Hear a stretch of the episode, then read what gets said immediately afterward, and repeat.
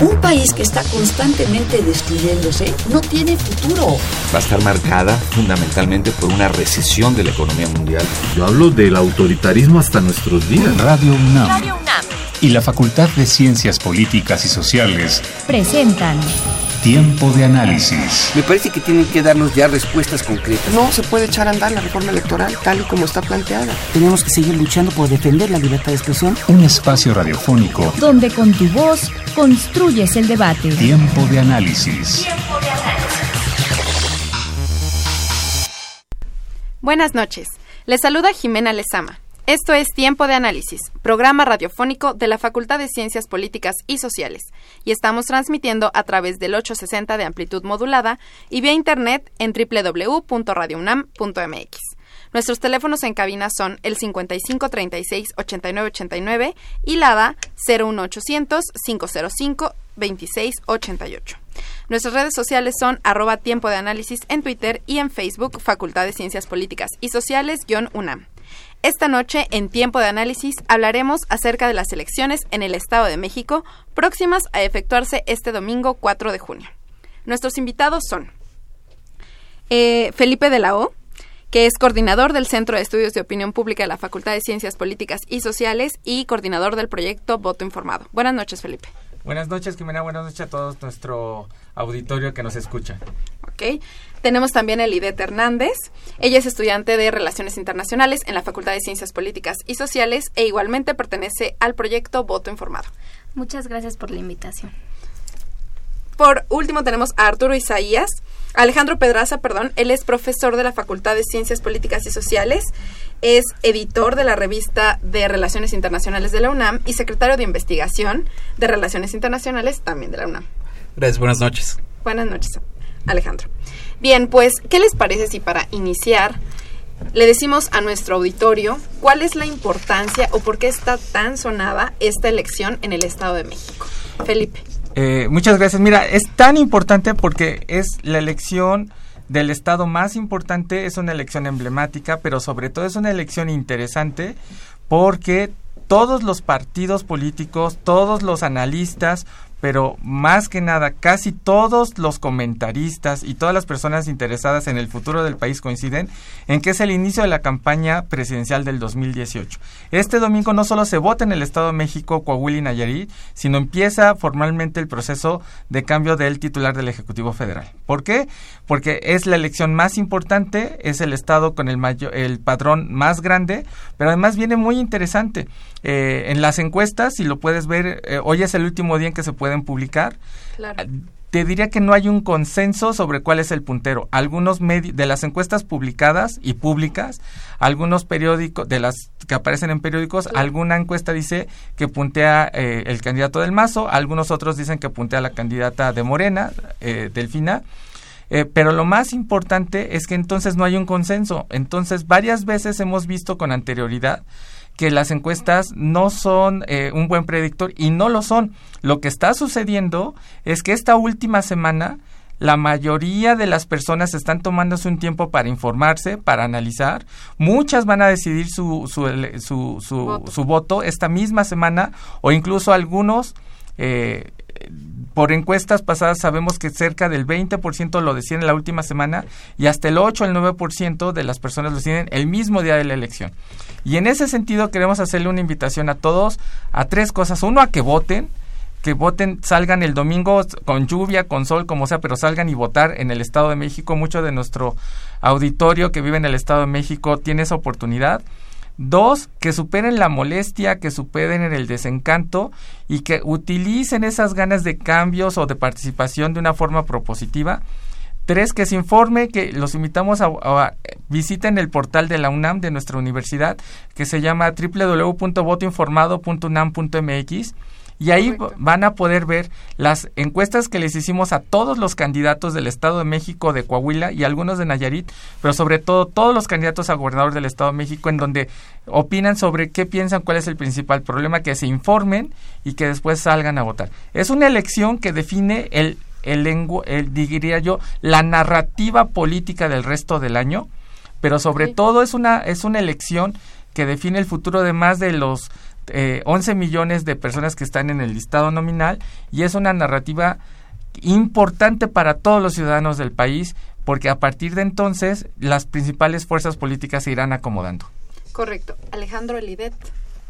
Bueno, es también importante en el sentido de la participación ciudadana. No es un secreto que el Estado de México atraviesa grandes problemas, por ejemplo, de inseguridad o pobreza. Entonces, el voto puede ser una forma en la que los ciudadanos manifiestan justo sus inquietudes, sus disconformidades o sus manera de resolver los problemas a través de un representante político. Entonces, eh, la elección en el Estado de México va a transparentar cuál es la forma en la que piensa la ciudadanía y cuáles son las principales inquietudes de esta. Correcto, Alejandro. Sí, creo que una de las cosas que hacen interesante el Estado de México y que nos obliga a observar eh, el proceso electoral y los resultados es también que es una de las demarcaciones de la República con más jóvenes. Entonces veremos qué tanto participan los jóvenes, qué tipo de discurso político conecta con ellos y por otro lado también es uno de los motores importantes del país. El Estado de México no solo es un receptor importante de inversión extranjera directa, sino que también tiene eh, alta concentración de mano de obra altamente especializada, mucha de esta que está vinculada con eh, el Distrito Federal. Entonces no solo nos ayuda a entender estas tendencias políticas, los resultados posibles para la elección eh, presidencial del siguiente año, sino también probablemente nos dé algunos índices de qué esperar también en las elecciones de la Ciudad de México. Correcto. Ah, Y para el domingo, mira, yo quisiera compartirte un ejercicio que se llama ¿Cómo escoger un gobernante? Ok. ¿no? Para este domingo, a lo mejor la gente está molesta por los spots, está molesta por, pues naturalmente por tanto escándalo de corrupción, como dice el porque hay, hay como evidencias de que, pues no estamos como con la confianza en, en nuestras autoridades de que se están resolviendo cotidianamente nuestros problemas. Hay muchas encuestas que dicen que el apoyo a nivel nacional, pero también a nivel América Latina, eh, el, el, el, el apoyo, la confianza en la democracia como una mejor forma de gobierno viene descendiendo. Yo quiero invitar a todos a que nos, sol- nos, nos tomemos un tiempo para hacer este ejercicio de cómo escoger un gobernante en cinco pasos. Primero, no le hagan caso a las encuestas. Que nadie te diga por quién votar, que nadie te diga este quién va ganando, eso es irrelevante. ¿Sí? Las encuestas sirven pues para que los candidatos se den cuenta, para que algunas personas tomen decisiones, pero a ti que vives en Tecámac o la persona que vive en Tlanepantla o en Toluca o nuestros compañeros de la comunidad universitaria de Acatlán, de Zaragoza, quién quién va arriba en la, o abajo en la encuesta es irrelevante creo que el compromiso ciudadano es votar por la persona cuyas propuestas, cuya trayectoria Claro. y sobre todo que haciendo el ejercicio de cómo sería él como gobernante, con quién te identificas. Con eso, eso es lo importante. Entonces, primero, no, no hay que hacerle caso a las encuestas. caso a encuestas. Dos, no dejarse influir por nadie. Do- do- en ese sentido es desarrollemos un ejercicio crítico, universitario, pero ante todo ciudadano, de informarnos. Una buena oportunidad es leer las plataformas, leer las propuestas, para eso fue la campaña. Se pueden volver a ver los debates, están en el portal de la UNAM de Voto Informado, o pueden ver las propuestas o las eh, preferencias a las preguntas que se le hicieron. Son preguntas difíciles sobre eh, qué opinan sobre cuál es el principal problema, qué opinan sobre la, el matrimonio igualitario, sobre la legalización de la marihuana, cómo solucionar la seguridad, la pobreza, el desempleo, qué propuestas hay para jóvenes. Hay que invertirle un tiempo. Tres, esa información no te la quedes. Compártela ahora sí con quien más confianza le tengas. Tómate un tiempo en estos días en que ya no hay spots para platicarlo con tu familia, con tus amigos. O sea, no es aburrido ni habla mal de ti que te preguntes a tus amigos cómo nos imaginamos los próximos años en el Estado de México. Claro. ¿Cómo queremos que sean nuestros gobernantes? ¿Cómo queremos vivir? Porque el próximo gobernador o gobernadora, mira, tiene cosas y retos bien importantes por hacer. Primero tiene que garantizar la integridad de todos los mexiquenses, o sea, que no haya asesinatos, ni robos, ni asaltos. Tú y yo, nosotros que viajamos en metro, en transporte público, o sea, que, que vayamos en el metro o en el metro, en el, en el, en el Mexibus, o que utilicemos el transporte con, con tranquilidad, de que no nos quitan el celular, de que no nos De que roban. no nos van a asaltar. Exacto, de que no nos van a saltar, que nos sentimos tranquilos. Eso es resultado que lo podemos platicar. Cuatro, no le digas a nadie por quién vas a votar. Esa es tu decisión. O sea, no le digas a nadie, si quieres hacerlo público está bien, pero no, no te sientas obligado. Si alguien te pregunta, es lo estoy pensando, me voy a informar. ¿Sí? Si llega un encuestador, pues sobre todo si es un encuestador de, una empresa, o sea, contéstale, está bien, pero eso no te tiene por qué afectar tu decisión de voto. Cinco, en la mañana, organízate para ir a votar, porque tu decisión tiene consecuencias, ¿sí? Que nadie te diga, ah, pues, este, que nadie te diga que el destino del Estado de México no está en el ciudadano. Y la forma de tomarlo es que salgas a votar. Entonces, en esos cinco pasos, bien sencillos, las encuestas, no les hagas mucho caso, infórmate, dialoga, organízate para votar y no dejes que nadie influya. Son los mejores consejos que cualquier universitario le puede compartir a nuestro auditorio de cómo tomar control del destino del Estado de México en las manos de quien realmente es el soberano que es, el ciudadano mexiquense. Correcto. Tenemos a otro invitado que es Arturo Parra Rivera. También es Sí, eh, colaborador de Voto Informado. ¿Nos quieres decir algo, Arturo? Sí, bueno, eh, como comenta Felipe, es importante eh, salir a votar. Eh, yo creo que tenemos dos enemigos muy grandes en, en todo el proceso electoral. El primero es, sin lugar a dudas, la ignorancia y el segundo, la, la abstención. Uno está ligado totalmente con el otro y lo que hace voto informado es, es precisamente eso, combatir a ambos enemigos para, para fortalecer el proceso democrático de nuestro país. Correcto. Tenemos una llamada del arquitecto Fernando Alman- Almanza de Xochimilco y nos dice, si el PRI pierde su principal bastión, el Estado de México, se acabaría como partido, así como perdió la presidencia. Pues no, no sé, porque justo en algún Felipe. momento el PRI perdió la presidencia y el partido no se acabó, ¿no? Si el PRI pierde el Estado de México, yo creo que va a pasar lo mismo que si el PRI gana el Estado de México. Habrá alguien que tendrá que estar a cargo de generar políticas, de mejorar la calidad de vida. Ahora, de verdad, quién gane o quién pierda no es tan importante, ¿sí? Yo alguna vez platicaba con eh, el consejero presidente del INE, el doctor Córdoba, que también es un destacado universitario, este, y nos decía, mira, el quién gane o quién pierda es lo de menos, lo que importante es cómo ganó. O sea, que, que quien gane lo haga respetando los topes de campaña, que lo haga en un marco de equidad, que lo haga en un marco de competencia que eh, sea eh, de acuerdo a los principios de legalidad, certeza, transparencia, pero sobre todo que lo haga con la tranquilidad de que lo ganó en función de que obtuvo más votos, de que sus propuestas convencieron a más y de que no obligó a nadie. Si el PRI gana o si el PRI pierde, qué bueno por ellos, porque entonces sus, ese resultado tendrá consecuencia para ese partido como para todos los demás. Entonces, nuevamente la invitación es, independientemente de quién gane, lo que hay que garantizar es que las urnas se llenen de votos ciudadanos libres, sobre todo con la intención de que esa manifestación de llenar la urna significa que los ciudadanos decidieron que la política es tan importante que los políticos no son los únicos involucrados en eso. Correcto. ¿Alguien más quiere abonar algo? Nuevamente la invitación para que visiten el portal de Voto Informado www.votoinformado.unam.mx. Ok.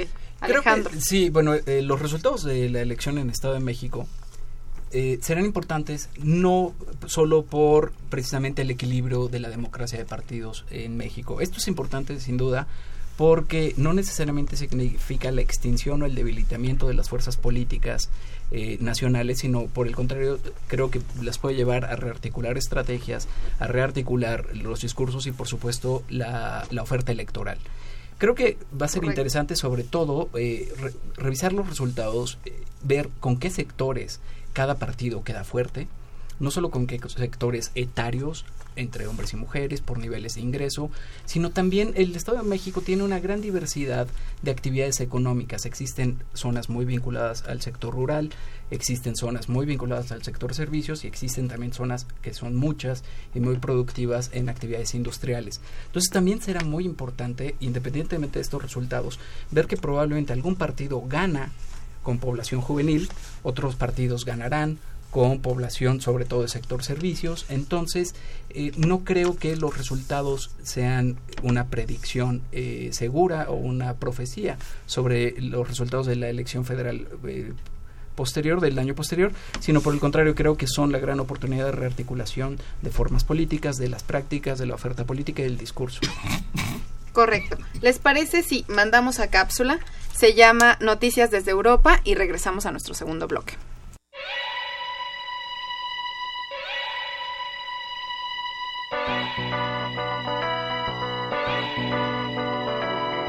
Muy buenas noches. El Centro de Estudios Europeos presenta Noticias desde Europa, cápsula de análisis y opinión sobre el acontecer en este continente. El terrorismo continúa azotando a Europa y en esta ocasión se registró una explosión en un estadio de la ciudad de Manchester, Inglaterra, dejando al menos 22 muertos y 59 heridos. A continuación, la opinión de la maestra Yadira Galvez, del Centro de Estudios Europeos. El atentado terrorista en Manchester la semana pasada nuevamente ha llamado la atención de la comunidad internacional por su alcance y por el número de víctimas, especialmente jóvenes y niños asistentes a un concierto. Un ataque abierto a la población civil y a sus libertades y forma de vida que ha sido una de las características sustantivas de aquellos actos terroristas que ha reivindicado Daesh o el Estado Islámico. No se trata de instalaciones estratégicas o de símbolos, sino de un concierto, una calle, un espacio público que son identificados por los conocedores de seguridad como espacios blandos, es decir, aquellos donde se congrega gran cantidad de gente y que no necesariamente han sido identificados previamente como posibles áreas de ataques terroristas. En esta ocasión se trata de un ataque que claramente tuvo una sólida planeación a través de una célula de esta organización terrorista. No se ha tratado de un lobo solitario, difícil de rastrear y detectar por las autoridades estatales, sino de una célula organizada y de un suicida, Salman Abedi, identificado previamente por los servicios de inteligencia como un radicalizado, al igual que su núcleo familiar. Por ejemplo, su padre pertenece y participa directamente a Estado Islámico en su lugar de origen. Es decir, era una familia que ya estaba identificada por sus vínculos con las organizaciones terroristas.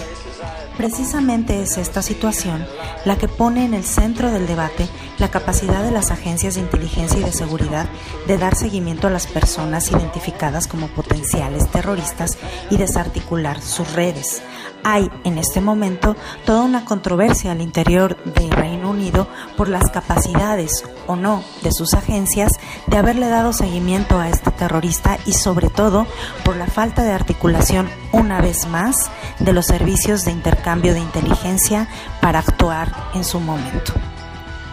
Hay que entender que la tarea no ha sido ni será fácil en el caso del Reino Unido se han identificado 20.000 personas ubicadas dentro de estos aspectos del radicalismo. Por eso hay que entender que la característica sustantiva de estas redes transnacionales es su capacidad de adaptación, su organización por células y el uso de nuevas tecnologías. En este sentido, el Estado Islámico demuestra una vez más que los triunfos de la coalición en su contra en el campo militar son triunfos parciales y precisamente por ello hay que repensar la estrategia. Se despide de ustedes Jessica Mejía. Continúa escuchando Tiempo de Análisis. Regresamos a nuestro segundo bloque. Estamos hablando de las elecciones en el Estado de México próximas a efectuarse este domingo 4 de junio. Les recuerdo nuestros teléfonos en cabina que son el 55 36 89 89 y la alada 01800 505 26 88. Bien, pues, eh, ¿qué les parece si nos vamos a una a una narrativa que nos quería comentar el IDET respecto a la experiencia que tuvo ella entrevistando a algunos candidatos. Ok, mira, ¿sabes? Dentro de todo este proceso de elecciones en el Estado de México, el factor o uno de los factores más importantes es el factor juventud. Y es justamente lo que comentaba Alejandro Pedraza, porque en el Estado de México viven muchos jóvenes y esto lo corroboré y que están involucrados en las elecciones y lo corroboré justamente en tanto en el primer y en el segundo debate que se llevó a cabo en el IEM en Toluca porque justamente la mayor el mayor apoyo a los candidatos que había fuera del IEM eran jóvenes que llevaban pancartas, que estaban informándose, que echaban porras y que estaban organizados. Entonces es muy interesante este factor y va a ser relevante en los resultados de las elecciones porque nos va a permitir conocer cómo piensa la juventud en el Estado de México. Porque además el joven tiene acceso tanto a la tecnología como al Internet. Exacto. Entonces eso nos habla de que puede ser un voto informado y justamente de ahí la relevancia de nuestra plataforma. En nuestra plataforma es una iniciativa de la Facultad de Ciencias Políticas y Sociales que es elaborada fundamentalmente por jóvenes, también por académicos, investigadores, etcétera, pero son jóvenes los que van y realizan los cuestionarios, los que le dan seguimiento a, los candidatos, a su labor, etcétera. Entonces, eh, dentro de, digamos, las narrativas interesantes es eh, el poder vincularte con los candidatos de cerca y escuchar la historia, por ejemplo, de, de Josefina Vázquez Mota, de cómo fue su niñez, cómo eh, vivió su periodo escolar, como los retos que enfrentó con su familia o las historias de Delfina, por ejemplo, de cuando fue maestra, ajá, es correcto. Entonces, todo esto se puede encontrar en la plataforma de voto informado y esto nos permite conocer una perspectiva más humana del candidato. Es justo lo que, lo que tratamos de hacer en voto informado, no solamente conocer el perfil de candidato, sino también conocer su perfil humano. Y poder y tenemos la oportunidad de contestar el mismo cuestionario que el candidato está contestando para ver con cuál nos identificamos en mayor grado. Te lo repito, no solo como, como candidato, sino también como ser humano. Perfecto. Eh, Adrián. Arturo. Arturo, sí, bueno. Eh, como comentaba al principio, eh, yo creo que una de las cosas que me gusta más de voto informado es que combate directamente la ignorancia. Nosotros queremos informar a la ciudadanía. Eh, voy, a, voy, a, contarte una historia ficticia. vamos a poner un personaje ficticio como Lupita. ¿no? Lupita crece en una familia en la cual su mamá, es, su mamá es de X partido político el papá también es de X partido político, la abuela también, todos pertenecen al mismo partido político, ¿verdad? Entonces, eh, a la primera vez que vota Lupita, vota por el partido político de tradición, ¿no? Por familia. Después eh, Lupita se da cuenta que pasa por un periodo de su vida en la que, bueno, vamos a ser muy radicales en esta historia, en la que tiene que considerar la aborción. Y está más que sí que para no.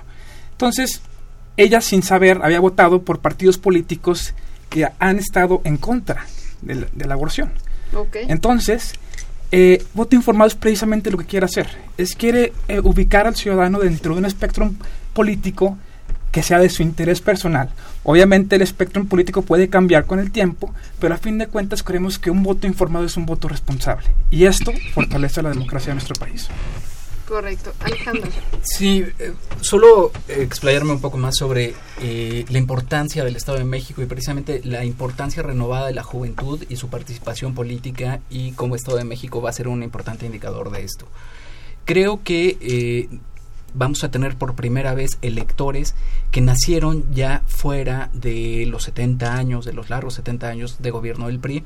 Son electores además que desde jóvenes existía ya el Internet que identifican menos y tienen una perspectiva histórica diferente de los partidos. Los identifican menos con la larga tradición política, con los roles que nosotros les adscribimos, más allá de los programas políticos que presenta cada candidato. Antes que nada, creo que en otras generaciones prima la identidad partidista.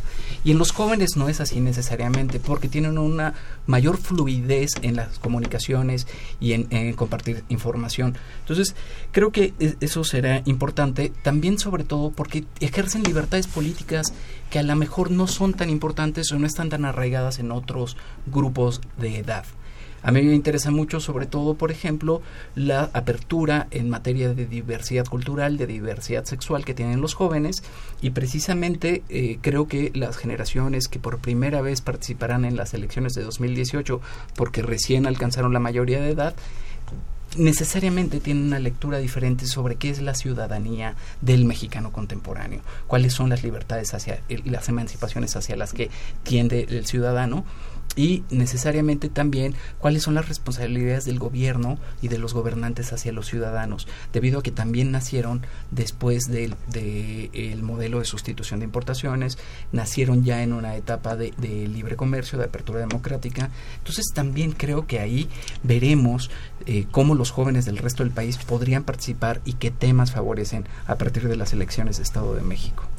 Correcto, Felipe. Claro, y mira, hoy a las 12 de la noche se acaban las campañas. Tenemos unos días para pensar, para analizar. Y en la clase de opinión que damos en la facultad, eh, hay tres preguntas que me parecen son súper útiles. Vamos a preguntarnos con respecto a todos los candidatos, quién es, qué propone y qué va a hacer por mí. Esas tres preguntas nos pueden ayudar mucho. ¿Quién es cada uno de estos candidatos? ¿Dónde estudiaron? ¿Puede o no influir la verdad? Es que el mejor gobernante en la historia, digamos, del, del, mundo occidental, Pericles, este, pues no, fue, no tenía un doctorado en gobierno, ni era un experto, era ante todo un ciudadano ordinario, con un amor que le desbordaba eh, por su ciudad, en este caso Atenas, pero ante todo tenía una capacidad de comunicar qué es lo que quería hacer. Entonces preocupémonos por quién es, significa no solo qué ha estudiado, sino su trayectoria, qué ha hecho y sobre todo cómo lidia con la adversidad. Las personas realmente muestran su temple y su capacidad de, de gobierno cuando les va mal.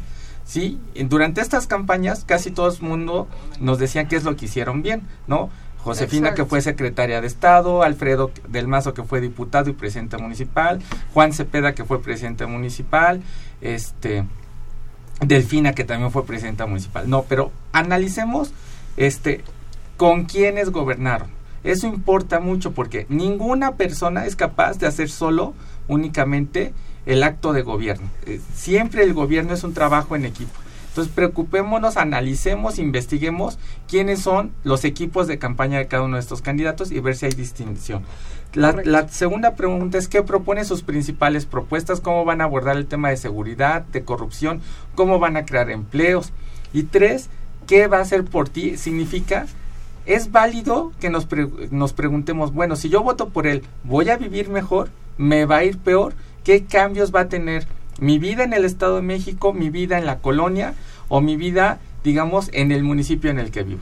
Es válido preguntarse porque entonces las campañas estamos muy acostumbrados a votar por el mejor candidato. No hagamos eso. Mejor votemos por, en función de la información que hay en la campaña, votemos por la persona que creemos que va a ser mejor gobernante, que va a sacar la casta en los tiempos difíciles. Correcto. Alejandro, Heribet. Bueno, sí, creo que este es un tema interesante. Eh, el problema de la oferta de los partidos parece no renovarse cada que, que ellos presentan un nuevo candidato pareciera que cada candidato llega necesariamente con un compromiso ideológico, con un compromiso político eh, que es transhistórico y no necesariamente. Creo que una de las eh, de, los grandes aportaciones que está haciendo la UNAM y sus estudiantes con el proyecto de voto informado es precisamente que se rompa la idea clásica de que cada partido atiende ciertos temas o tiene cierto conjunto de herramientas y de soluciones políticas, sino que por el contrario hay, hay una gran reinvención de los partidos, hay una gran agencia de los de los candidatos, o sea, cada candidato también se está echando encima un gran compromiso político con su, con su electorado y ningún candidato aceptaría ser eh, representar un partido si no se le permitiera incidir en el proyecto de gobierno. Y esto es un tema interesante, sobre todo porque en el Estado de México no vimos que cuajara la posibilidad de candidatos ciudadanos. Entonces, a mí me, preocupa que esto sea un indicador de que no vayamos a poder tener candidaturas ciudadanas fuertes para, para 2018, pero que esto no significa necesariamente que los partidos ofertan lo mismo en cada elección. Eh, las bases con las que trabajan los candidatos, los grupos de trabajo no son personas inmortales, son sujetos que se suman cada generación que se apropia de los partidos y los partidos son plataformas políticas, no son entes que, que no se adapten a los tiempos. Entonces es muy importante que a través de la plataforma de voto eh, informado todos tengamos conocimiento de qué proponen específicamente, qué retos encuentran y qué nivel de participación ciudadana van a permitir sus gobiernos, porque esto es muy importante. Voto informado nos permite entender qué tan abierto y qué tan democrático es el proyecto que, plantea cada, candidato, porque la democracia en el Estado de México y en el resto del país no se cumple solo con la emisión del voto, sino tiene que ver con una corresponsabilidad social de aquellos no solo que cuyo eh, candidato ganó, sino incluso de aquellos que, que no se ven representados, de exigir que haya una armonización con los retos de las distintas regiones del Estado de México y una representación de las grandes diversidades que componen a un Estado tan grande y tan complejo como es este. Correcto. ¿Qué podríamos decirle? Justo, justo le tocó el tema y hemos tocado el tema en esta mesa de la participación de los jóvenes, ¿no? Vemos no solamente en los jóvenes, sino en quizá en muchos mexiquenses esta decepción que comentaba Felipe al inicio eh, por por la representación de los partidos, por estas plataformas en donde ellos dicen mejor no voto. Lo que voy a hacer es decirles, expresar mi inconformidad a partir de un no voto. ¿Qué podemos decirles a todos estos mexiquenses que quizá estén analizando esa posibilidad?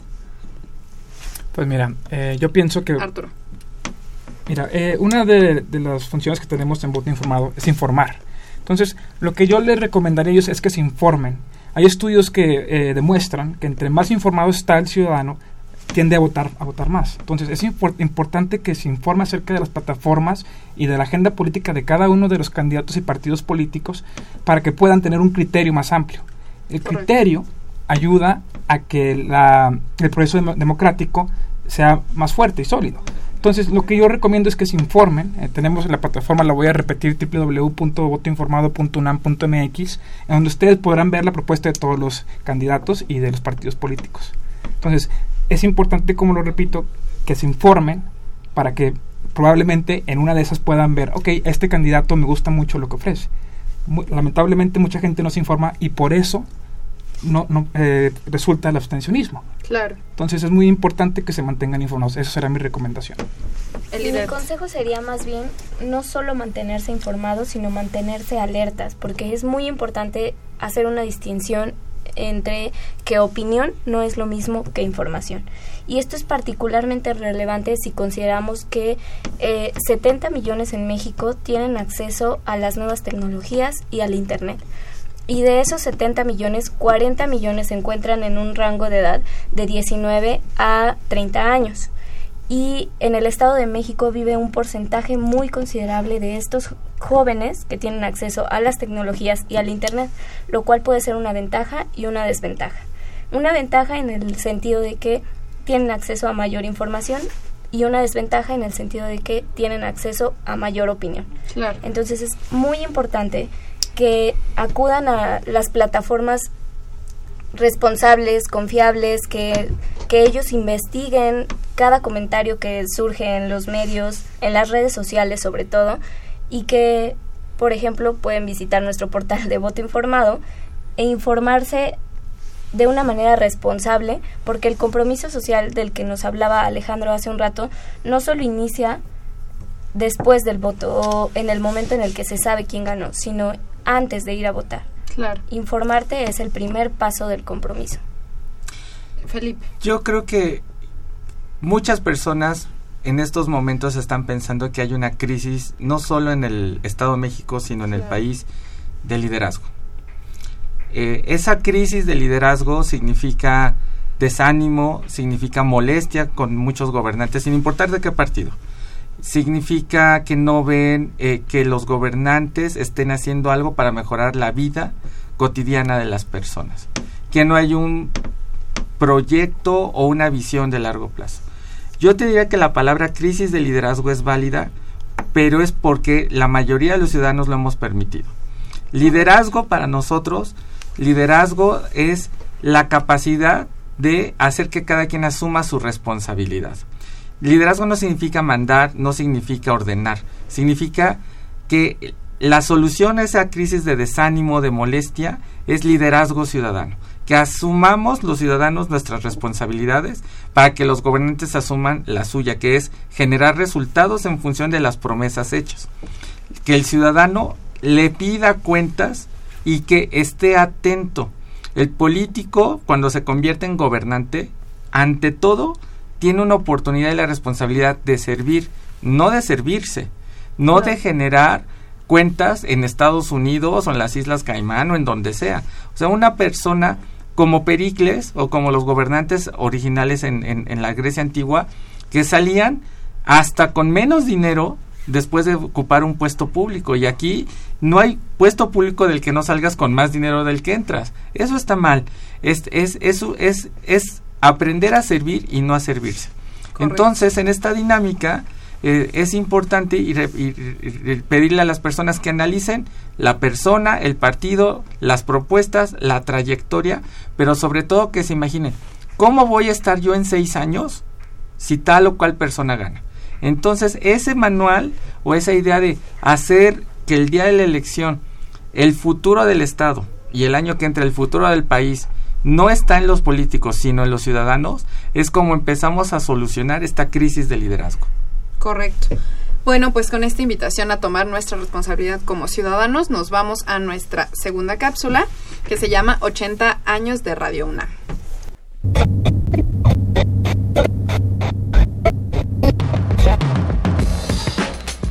Radio UNAM cumple 80 años. Desde 1937, Radio UNAM ha sido parte fundamental de la comunidad universitaria, un espacio para la ciencia, la cultura, el servicio a la comunidad y la voz crítica. Durante ocho décadas, Radio UNAM ha sido parte no solo de la universidad, sino de la nación, albergando en sus filas voces y figuras de suma importancia no solo en el ámbito académico, sino de toda expresión que represente un estímulo al conocimiento y a la crítica. La historia de Radio UNAM se remonta al 14 de junio de 1937 cuando el rector Luis Chico Goerne inauguró las instalaciones de Radio Universidad Nacional, transmitiendo con las siglas XEXX, frecuencia de 1170 kHz en amplitud modulada, con solo 4 horas diarias de transmisión. El inicio de la historia fue a las 20 horas con un concierto en el Anfiteatro Bolívar de la Escuela Preparatoria Nacional. En el concierto participaron Eloís Roesler, Celia Teresa Pin, la Orquesta Sinfónica de la Universidad Nacional y el trío clásico, marcando para siempre la huella que antecede los pasos de uno de los espacios radiofónicos más importantes del país. Radio UNAM es el reflejo de los universitarios, de la gente, de la sociedad, del país. Es un espacio creado para alzar la voz, para ser escuchados por la cultura, por la música, por el cine, por la literatura, un recinto cultural que sigue en crecimiento y que juntos seguimos construyendo. De parte de toda la producción de Tiempo de Análisis, muchas felicidades a Radio UNAM. Mi nombre es Ociel Segundo, estás en Tiempo de Análisis. tiempo de análisis, tiempo de análisis.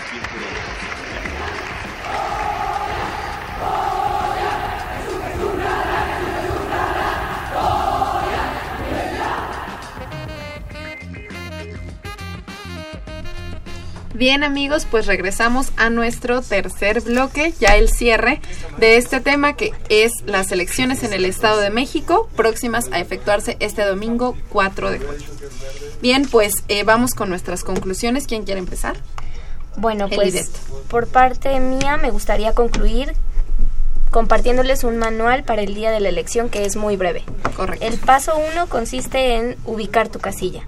Eso es muy importante porque si no sabes dónde tienes que votar, ¿cómo lo vas a hacer? Exacto. El paso dos es infórmate. Una de, esta, una de las plataformas que puede servirte para, para e, cumplir con este paso es Voto Informado. Es importante mencionarles que voto informado va a permanecer vigente incluso durante la veda electoral. Correcto. El paso tres es toma tiempo para pensar. Piensa que esto no solamente es la elección del candidato a la gubernatura del Estado de México, sino también va incluido muchos de los aspectos que impactarán en tu futuro. Correcto. El paso 4 es ve y vota. Y el paso 5 es sigue, da seguimiento al resultado de las elecciones. Y no solamente eso, sino que si emitiste un voto, entonces ahora entraste o eres parte del compromiso y tienes que darle seguimiento al candidato que, que posteriormente va a ser el presidente del Estado de México. Correcto. Arturo. Sí, pues bueno, este, yo simplemente quiero dejar bien en claro que voto informado es totalmente político. No tenemos vinculación con ningún partido político. Somos parte de la Universidad Nacional Autónoma de México y de la Facultad de Ciencias Políticas y Sociales. Eso lo quiero dejar muy en claro. Segundo, pues quiero extender una invitación a toda tu audiencia para que por favor vayan a votar. Mucha gente piensa, pues un voto no, no vale mucho, pero sí, sí cuenta y cuenta muchísimo. Citamos la mejor manera, como lo comentaba eh, Felipe, de expresar tu inconformidad es yendo a votar. Entonces yo les pido de favor que salgan a votar y que ejerzan su derecho y obligación ciudadana que nos, que les, nos, ha, nos ha costado mucho México y que no todos los países la tienen, que la ejerzan y que fortalezcan la democracia de nuestro país. Alejandro. Sí, bueno, la invitación también es en efecto a que utilicen la plataforma que nuestra universidad ha desarrollado, Voto Informado, y que la utilicen para informarse y los invito a que se cuestionen su voto. Eh, creo que siguen unos días de reflexión, de discusión con nuestras familias, con nuestros amigos y creo que una, un gran compromiso de la democracia es que no votamos solo por aquellas ideas que nos gustan, sino votamos por aquellos proyectos que nos sirven a nosotros y a nuestra comunidad. Creo que conviene mucho que sepamos que el ciudadano tiene el derecho a ser egoísta al elegir eh, a qué candidato eh, apoya y buscar aquellas propuestas que él entiende cómo le impactan directamente, más allá de ideas morales, ideas culturales, ideas identitarias. Eh, una cosa que es importantísima entonces en la democracia es que los ciudadanos cambien de opinión. Aquella persona que cambia de opinión es aquella persona que recibió nueva información. Y Voto Informado es una plataforma importante para que nos cuestionemos lo que hemos percibido del ambiente político de nuestras comunidades. Estamos en el Estado de México. La segunda, la democracia es pluralidad. No sería necesario que tuviéramos elecciones si todos pensáramos igual, si todos tuviéramos las mismas demandas políticas o los mismos intereses. Las democracias solo existen cuando todos pensamos diferentes, son una forma de dirimir estas diferencias, pero también de reconciliarlas, porque quien resulte ganador no solo va a representar a las personas que votaron por él, sino será representante y, tendrá un mandato que está al servicio de todos, aún de aquellos que no votaron por él. Entonces, la democracia empieza con el voto, pero se ejerce a lo largo de todo el periodo de quien resulte vencedor. Entonces, creo que tenemos una gran oportunidad, en efecto, de manifestarnos y la mejor manera de manifestarnos es votar y mantenernos involucrados con quien resulte ganador. Exacto, esto, esto eh, de lo que hablan el IDET, Arturo y Alejandro de este periodo de, reflexión, lo ponemos en el marco del auditorio por si eh, estamos eh, no estamos muy claros o no estamos siendo claros.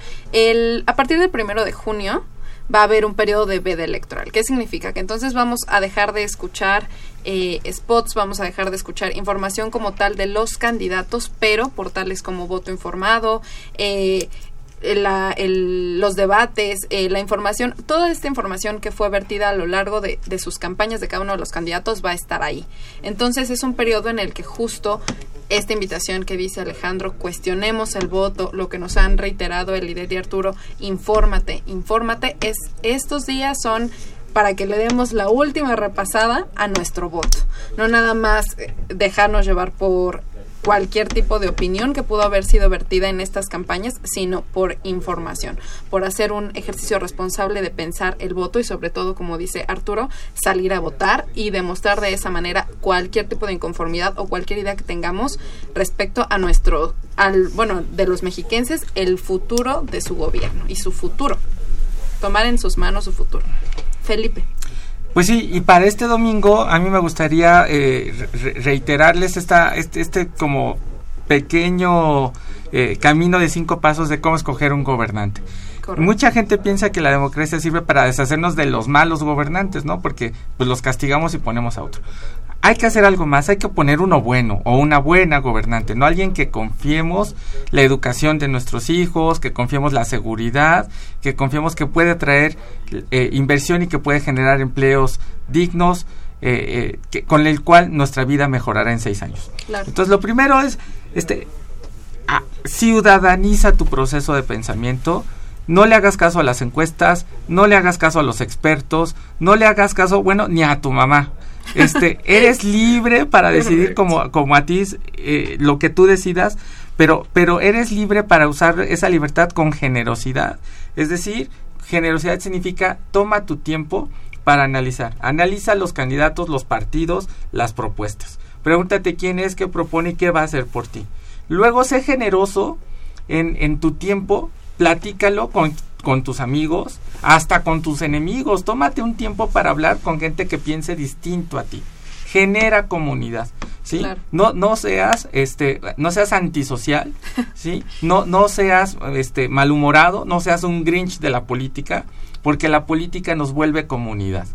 Luego comparte esa información, sal y vota y a partir de las 11 tómate un tiempo, porque las, las, las, las casillas están ubicadas cerca de tu casa, y ve cómo, cómo le fue a todos los candidatos, cuál fue el resultado. En, eh, ahí siempre ponen un, una, un, letrero grande. Siempre involúcrate para que veas cómo tu, tu voto tiene un resultado distinto. Y después a las 11 de la noche puedes entrar a nuestro portal en donde además vamos a estar transmitiendo en vivo el, el conteo rápido y el PREP para que cuando te vayas a dormir sepas qué te espera los próximos seis años si vives en el Estado de México, ¿no? Exacto. Y con eso de qué te espera, pues eh, te invitamos a que visites el portal, que nos sigas en Facebook, Voto Informado, o en Twitter, arroba guion bajo Voto Informado, y sobre todo que pienses que lo que te hace mexicano no es que salgas a gritar Viva México, sino que seas responsable.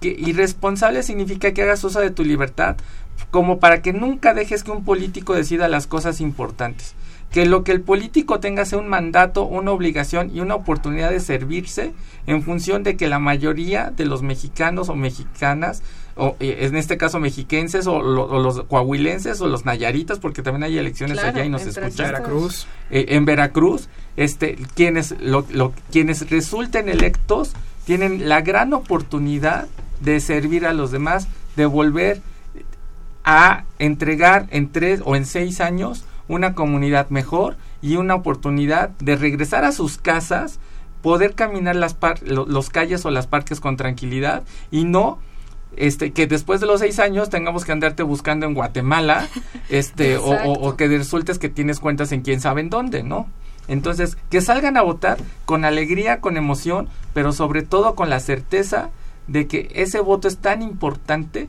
que por eso los partidos te están buscando. Si, si no fuera importante lo que estás diciendo, pues no te buscarían, ¿no? Entonces, esa importancia refleja el día de la elección y después márcales, escríbeles, hazles que te cumplan, eso es lo más importante.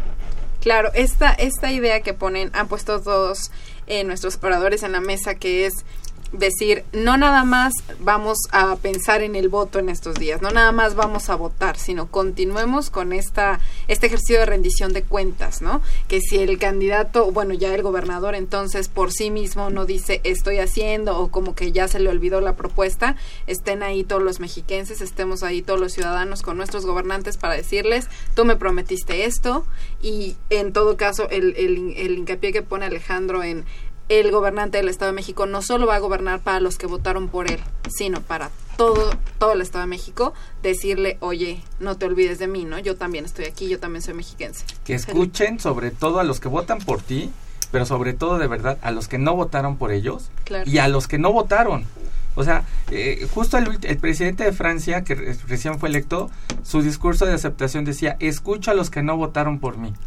Qué gran frase. Yo quisiera que los, los, los, que ganan este domingo digan, escucho a los que votaron por mí, les doy las gracias. Claro. Escucho a los que no votaron por mí, les pido la oportunidad de demostrarles que puedo hacer algo bueno. Pero sobre todo, escucho a los que no votaron, porque el compromiso es regresarles la esperanza, la certeza y sobre todo el, el ánimo de que la cosa pública esto ante todo es una república, entonces la cosa pública es de todos y el destino del Estado de México pues es responsabilidad de todos los mexiquenses, porque yo vivo allá además, ahí en, en, Tlanepantla tienes tu casa, Gracias. pero sobre todo que es algo tan importante que por lo cual todos les dimos un tiempo de un día valioso, que es el domingo, para salir y, y, tomar control del destino de nuestro Estado. Claro. A mí me gustaría decir una cosa más. La democracia es como una amistad. Necesitamos cultivarla, necesitamos practicarla. Porque si no, cuando más la necesitemos, no va a estar ahí. Entonces, la democracia se tiene que practicar, se tiene que ejercer, el voto es una de las herramientas democráticas y más adelante no podemos exigir si no hemos participado. No podemos exigirle no solo a los gobernantes, sino a nuestros amigos, a nuestros familiares que también son ciudadanos, si no cumplimos con nuestra prerrogativa ciudadana por excelencia, que es el voto. Exactamente, y que bien decía Arturo, mucho trabajo nos ha costado. En otros países igual no está. Y aunque tengamos este desánimo en cuanto al liderazgo, invitar a, a votar, a reafirmar nuestro desánimo o a, o a expresarlo a través de un voto. ¿Algo más que quieran agregar? Pues que todos el domingo nos vemos este con un poquito como de más bronceados, ¿no? claro, porque desvelados, vamos a exacto, o, a la lluvia o lo que haya. Que se vale llegar el lunes al trabajo o a, la escuela con ojeras porque pues nos quedamos viendo el resultado, pero sobre todo que el lunes salgamos y digamos no quedó en mí, ¿no? Yo voté, en mí no quedó, este no importa el resultado, sino importa el proceso y entonces el lunes y los siguientes seis años podemos ir con tranquilidad diciendo, yo cumplí, en mí no quedó, y si estos no cumplen, o quien, quien queda no cumple, de eso se va a encargar la ciudadanía activa, participativa y sobre todo informada y entusiasta. Ok, ahora hablamos mucho de voto informado en todo el programa, pero esta plataforma hace cuánto surgió? Ah, bueno, Voto Informado es un esfuerzo institucional de la facultad, es un proyecto universitario eh, que, es eh, apoyado por nuestra actual directora, la doctora Angélica Cuella, este, y es esencialmente un esfuerzo totalmente apartidista, eh, pero no apolítico, porque es decir, la política sirve para generar comunidad, en el que damos un espacio para que todos los partidos políticos y los candidatos informen, participen y compartan sus propuestas. Está el portal. Hay varios programas con los candidatos a gobernador que condujo eh, el, doctor Fernando Castañeda. Los invitamos a verlos todos. Están las encuestas a todos los candidatos eh, de gobernador del Estado de México y de Coahuila, algunos de Nayarit. Los invitamos a que lo, lo, participen y que nos escriban en nuestras redes sociales, en Twitter, arroba guion bajo voto informado, Facebook voto informado que nos den ideas y el año que entra, ahora sí vamos con todo, con mucho ánimo, con mucho, sobre todo, compromiso de servicio, porque la UNAM es una universidad extraordinaria, sí, pero sobre todo es la única universidad. Yo siempre he dicho, el etos de los estudiantes universitarios de la UNAM, el etos es una palabra rimbombante, pero significa la esencia, es que todo estudiante que entra a la UNAM está en algún momento con la convicción, con la certeza de que algo va a hacer para cambiar a México. Exactamente. Eso hacen los estudiantes, eso hacemos, bueno, intento yo, los maestros y toda la comunidad universitaria, trabajadores, todos los que participamos en la universidad. En algún momento queremos encontrar un espacio para hacer concreto ese compromiso social de la universidad. Y con esas intenciones creamos este portal y el año que entra vamos a hacer las encuestas a los candidatos a presidente, senador, diputados federales, al jefe de gobierno de la Ciudad de México, a varios gobernadores y a los jefes delegacionales. Entonces los invitamos desde ahorita que nos manden, nos escriban comentarios, sugerencias y que no nos dejen cometer errores, ¿no? Que nos escriban y vamos a generar también un ágora digital, vamos a experimentar para que nos suban propuestas este y esas se las compartamos a los candidatos. Correcto, pues yo les agradezco Arturo, Alejandro, Elidet, Felipe por este programa acerca de las elecciones en el Estado de México. Eh, gracias por sintonizarnos a ustedes, Radio Escuchas. Síganos en vía Twitter, en arroba tiempo de análisis y Facebook, Facultad de Ciencias Políticas y Sociales, guion UNAM. Estuvo en la cabina de operación Humberto Sánchez Castrejón. Este programa es producido por la Coordinación de Extensión Universitaria de la Facultad de Ciencias Políticas y Sociales, dirigida por Luciano Mendoza. En la coordinación de producción estuvo Claudia Loredo, el asistente de producción Carlos Correa, en la producción de cápsulas y montaje Ociel Segundo, en continuidad Tania Nicanor. Se despide de ustedes, Jimena Lezama. Muy buenas noches. Esto fue Tiempo de Análisis. Tiempo de Análisis. Una coproducción de Radio UNAM y la Coordinación de Extensión Universitaria de la Facultad de Ciencias Políticas y Sociales.